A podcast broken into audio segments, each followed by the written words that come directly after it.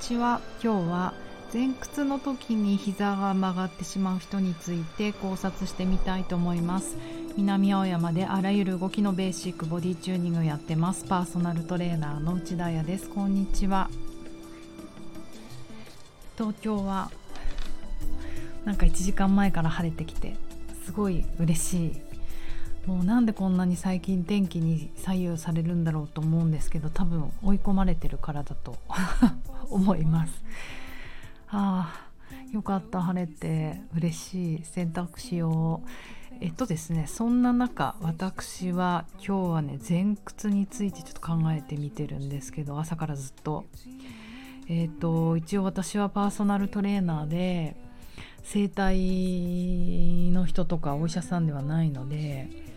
あの触ったりとかあと横たわってる人を見たりとかレントゲン撮ったりしてその人の体がどうなってるかっていう見方はしないんですよ。あのできないですね。何かというとどうやってるかというとその人の動きを見てうーんその人の体がどんなタイプかなっていうのを判断しています。で大体太陽礼拝とかそういったことをやってもらうんだけれどももうそれよりももっともっと簡単なことで人の体見れないかなってちょっと宿題を振られまして前屈でその人の体のつながりとかちょっとタイプがわからないかなってことにもう着手し始めたんですよ。でなんとなく今6タイプ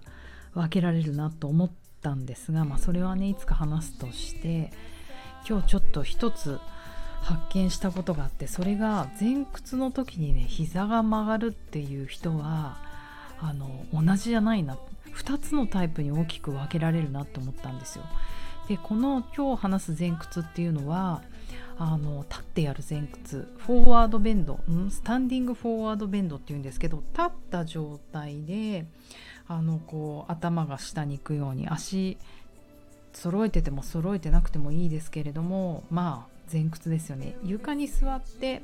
お座りしてやるやつではなく立ってやるやつの方が分かりやすいと思うんですけど皆さんどうですか？膝なんか曲げようと思って曲げるとか伸ばそうと思って伸ばすんじゃなくてごく自然に普通にやってみた時にあ膝曲がっちゃうなっていう感じの膝曲がっちゃうです。よくあの私もレッスンしててあの基本的にはあの最後には膝伸ばしてやれるようになるといいなと思うんですけどずっとずっとこう曲げてやってるままの方たちがいて多分ねあれは本能的に曲がっちゃうんですよね。その本能的にそうなっちゃうっていうところを見てみたいと思うんですけれどもえっ、ー、とそうね。えーと、と2つのタイプに分かれます。これえっ、ー、とね筋トレが必要な人脱力が必要な人の2タイプに分かれると思うんですね。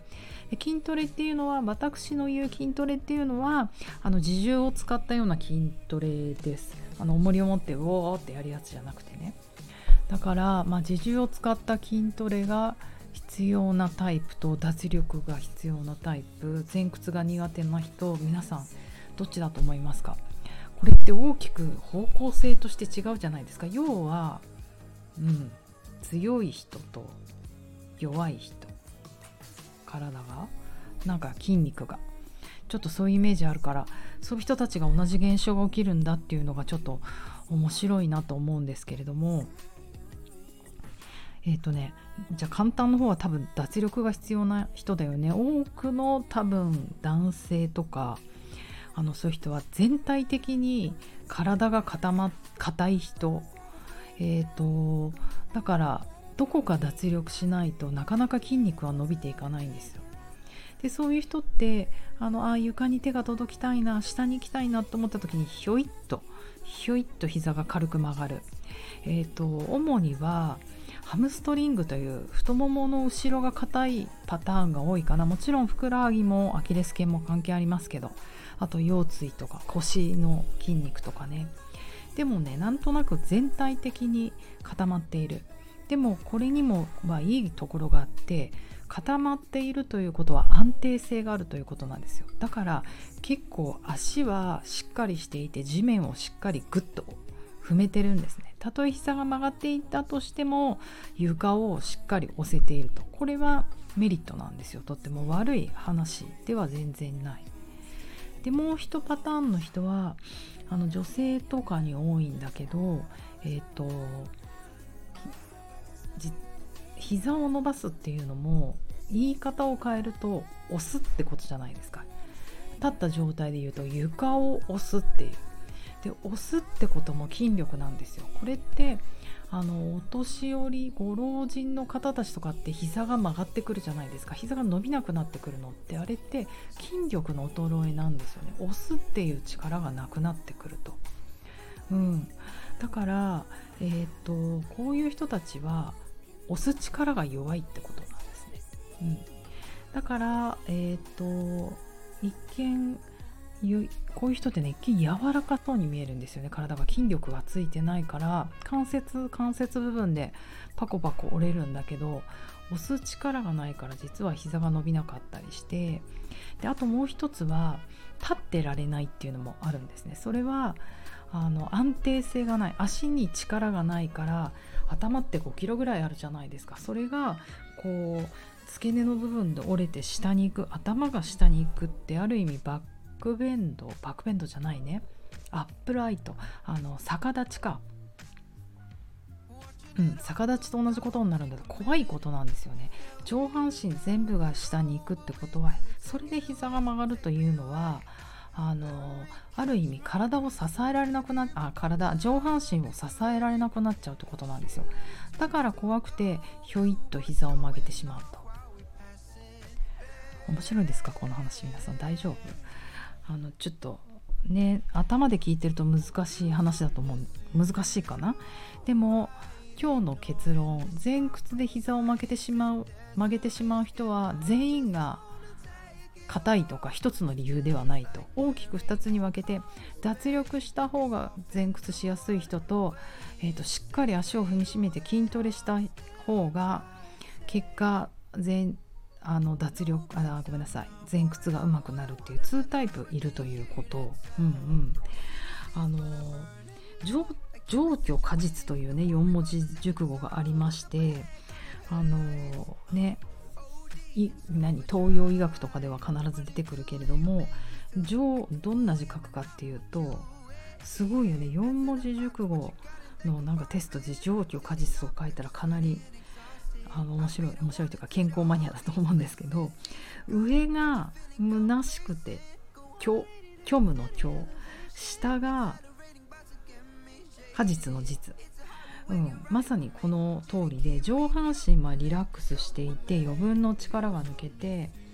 まあ丹田から下ぐらいかなおへそから聖火丹田と言われるおへそから下ぐらいのお腹から下腹から下の下半身が充実しているっていう。このね形がすごく大事でこれがねもう健康の形。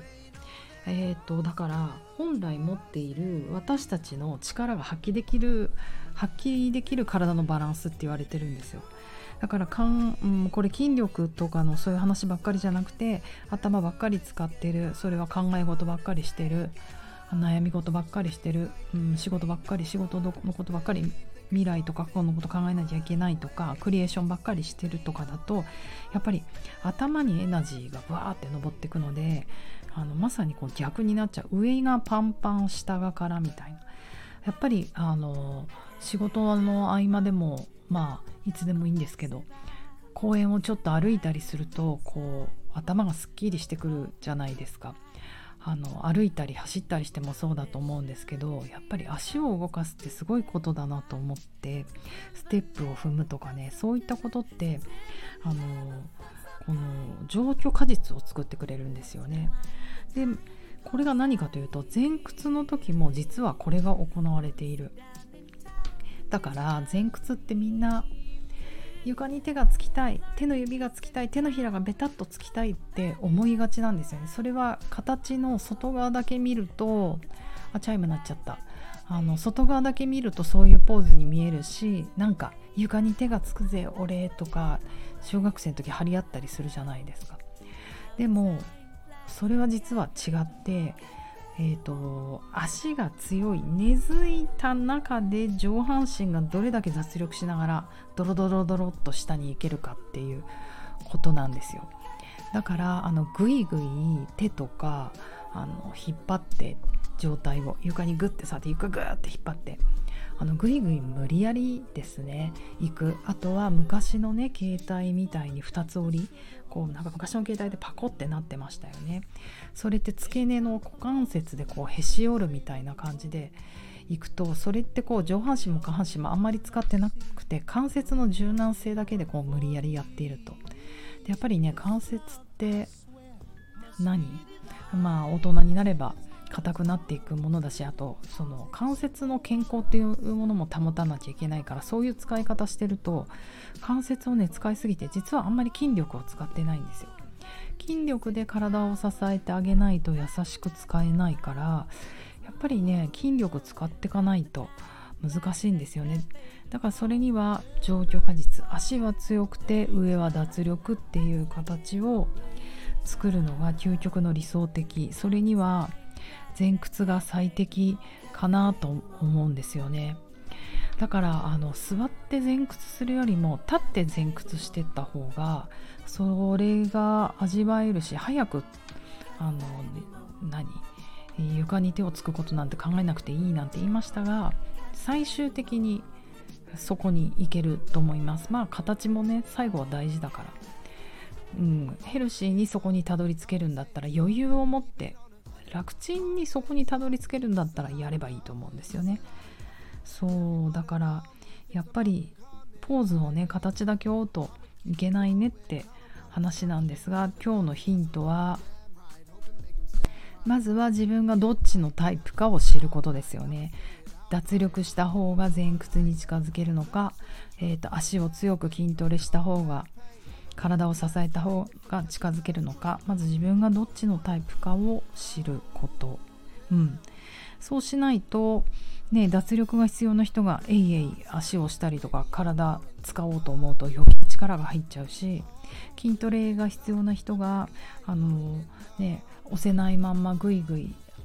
無理やり手に床につこうとかとしてると股関節とかそういう折れる部分の関節が痛まってしまうとそういう話でした。